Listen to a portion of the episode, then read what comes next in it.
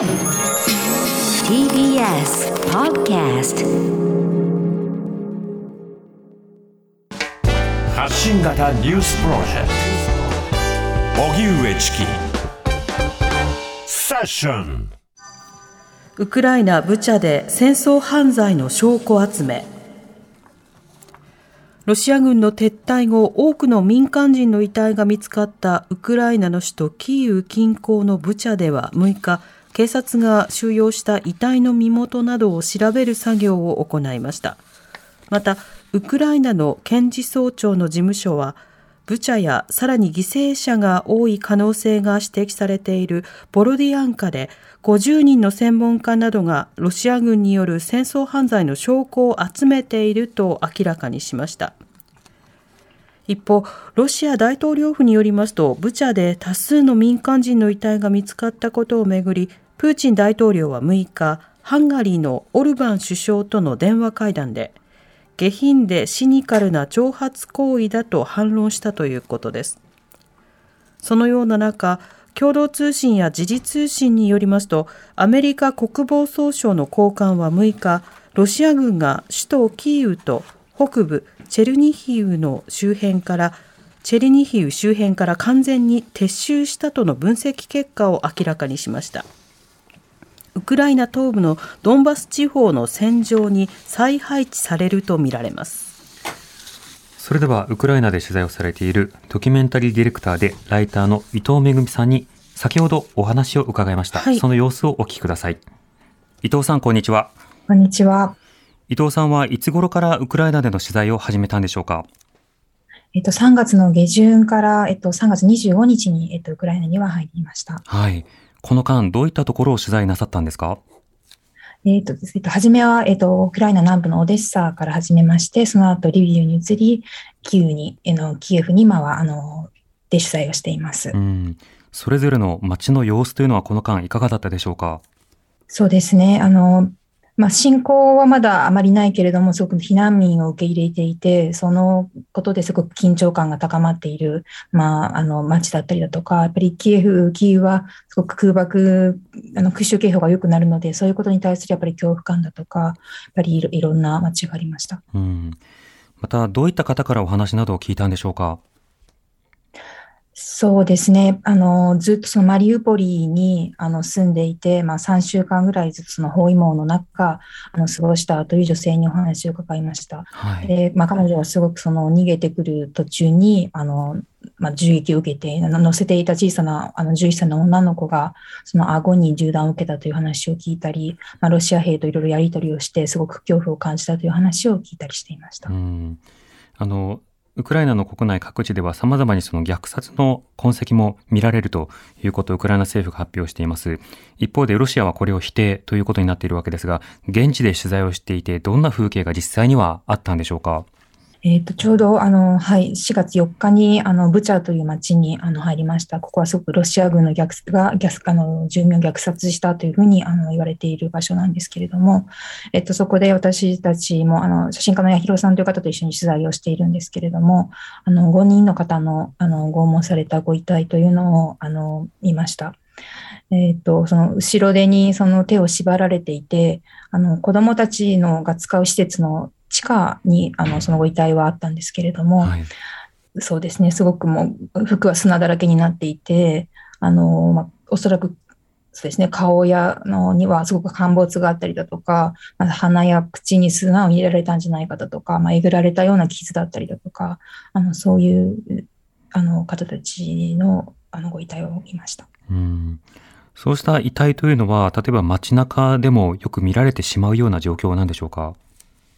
そうですね。私たちが入った時には、ほぼその埋葬のために、あの、ウクライナ側によって、あの、まあ、別の場所に移動はさせられてはいたんですけれども、だから実際に私がその遺体がすごくずらっと並んでいるという状況を見たわけではないんですけれども、まあ、直後に入った人たちだったり、そういう映像では、まあ、本当に道路にあちこちにあったと。で、私たちもお一人だけ、あの、本当にまだ誰にも見つけられずに、そのまま、まあ、毛布をかぶされて倒れたあのご遺体が、本当にスーパーの前だったんですけれども、あるというのをあの見ましたうんウクライナの市民の方々は、ロシア兵の振る舞いについて、どんなお話をされてるんでしょうか？そうですね。本当にただただ怖かったと。えっ、と、ある女性の話を聞いたんですけれども、その外に出れば、まあ、必ずその撃たれるというふうに言われていて、なんか一応白いバンドを腕にしていれば、まあ、大丈夫だというふうには言われていたんですけれども、それでもこう出ていく人たちはもう殺されたり、もう身に殺されたというふうに言っていて、もそれで怖くて全然外に出られなかったと。で自分の親戚もおそらくそれでまあ殺されていて、まあ、連絡がつかなくて、まあ、どうしようかと思っているという、そういう話を聞きました。なるほど。その白いバンドというのは、まあ、あの敵意がないということを表すようなサインなんですか？多分その女性の話では多分そういうことだったと思いますが。はい、なるほど。またあの様々な報道ですと、あの、ロシア兵はその虐待だけではなくて、様々な暴行であるとか、あるいは金品などの略奪などを行っているのではないかという報道もあります。現地にいらっしゃって、こうしたような、あの、実態というのはどういうふうにお感じになりますか？そうですね。その私がいたブチャーという町も、あの、まあ、すごく大きな、まあ、綺麗なその高層マンション群があったんですけれども、まあ、そこを、まあ、ロシア軍が占拠して使っていたそうで、はい、あの、本当に部屋がから多分物がいろいろ盗まれたりだとか、そこでここロシア兵がこう煮炊きをしているような、そういう場所場面も残っていたんですけれども、あの荒らされているような状況でした。で本当に自分の家の後ろにそのロシア軍がこう基地を作って、まあ、戦車を置いて、まあ、ミサイルをこうなんかいろいろ設置したりだとかしていて、あの、そうですね、そういう状況がありました。あの、空爆とかで殺されるというのもすごく辛いというか、あの、比べられるものではないと思うんですけど、やっぱり目の前でその至近距離で、その狙われて殺される、で、そういう状況を見たっていう、そういうこう怖さがあるので、そこはすごく印象に残りました。今、あの、ウクライナの市民の方々の間で不足しているものなどはいかがでしょうか？はい。そうですね。えっ、ー、と、やっぱりまず医療品、医薬品が足りないということはよく聞きます。はい、で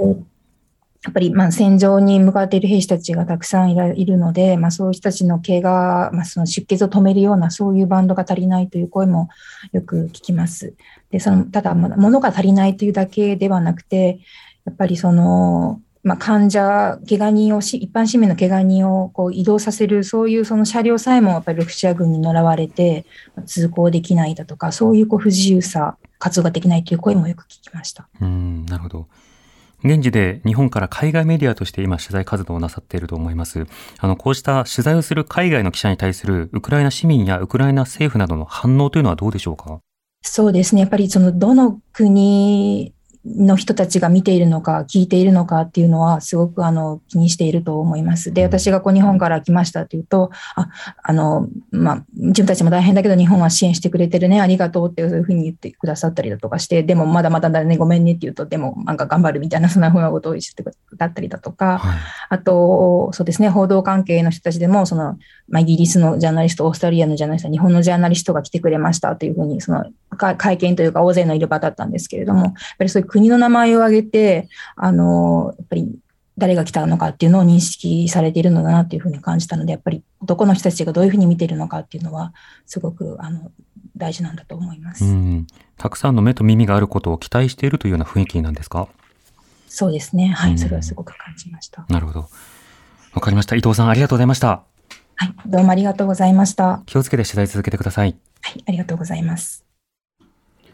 ウクライナで取材をされているドキュメンタリーディレクターでライターの伊藤めぐみさんにお話を伺いました。さて、このウクライナに関するニュース、今日も各紙一面トップで長官で取り扱っています。はい、毎日新聞はアメリカ、対ロシア新規投資を禁止ということで、さらなる経済制裁を強化するというような記事が掲載。産経新聞はロシア最大、最、ロシア最大手銀行の取引全面禁止ということで、こちらも追加制裁に関する記事。読売新聞はウクライナ、ロシアが意図的に市民殺害、まあ、そうした非難を声を上げているということを一面に持ってきています。朝日新聞はアメリカ最大級のロシア制裁というような記事が掲載。日本経済新聞もロシア最大銀行取引禁止というような記事になっています。こうしてその各国が、あ各新聞が、えー、ロシアに対する制裁の様子を伝えると同時にウクライナの現状を伝えるというような日々が続いていますね。はいで、あの、今回は、あの、キエフ近郊のブチャという町で多くの遺体が見つかった。しかもそれが、あの、空爆などによる被害ではなく、具体的な拷問などの痕跡があるような遺体であるというようなこと。そうしたことが連日報じられています。それが例えば、あの、複数の、えーとえー、複数の村の村長が集められて殺されているようだであるとか、その殺し方の残忍さであるとか、そうしたものが伝えられています。で、一方でそのウクライナ側は、えー、ブチャよりも被害がより深刻な地域があるようだということで、そこでは多数の市民が行方不明になっているというようなことが述べられていますね。はい、で、この行方不明があるというようなことを見て、改めて思ったんですけれども、あの、ウクライナでは今、あの、統計というのが相当機能しにくいような状況になっていると思います。すね、あの、通常であれば、例えば誰かが亡くなれば、行政に対して死亡届などを出して、で、そのことによって人口動態、要は人々の、えー、増えたり減ったり、うん、つまり生まれたり亡くなられたり、うん、そうしたの数を把握をしたりしますよね。また、あの、住民の登録などによって、人が今どの市にどれぐらいの人々が住んでいるのかということを把握したりするわけです。ところが今、多くの市民の方々が、木の実木のまま自分の家を失って、まあ、避難をされている。それは国外の避難だけじゃなくて国内避難を行っているというところがあるわけです。SNS などを通じて、あの、友人同士や家族同士がコミュニケーションを取れるということがあったとしても、行政がリアルタイムに市民の状況を把握することが難しい。ね、だから、今分かっている市民の、あの、行方不明者や亡くなられた方というのは、あくまで分かっている限りにおいて、ということになるわけですよね。まあ、そうすると、例えば海外に移動した人のうち、ロシアに連れて行かれた人というのをどう数えるのかとか、これから明るく、明るみに出てくるような被害というのはどうなのか、これは本当にま想像が全く追いつかないような状況になっています。いずれにしてもそうしたような実態を把握するような第三者調査、あるいはその国際社会の協力、そして戦争が早く終わったこと、終わらせることによって、そこからさらに戦争犯罪などを適切にこう裁いていくこと、これらがどう行うことができるのか、そこにやはり思考を向けていくことが必要かと思います。荻上チキ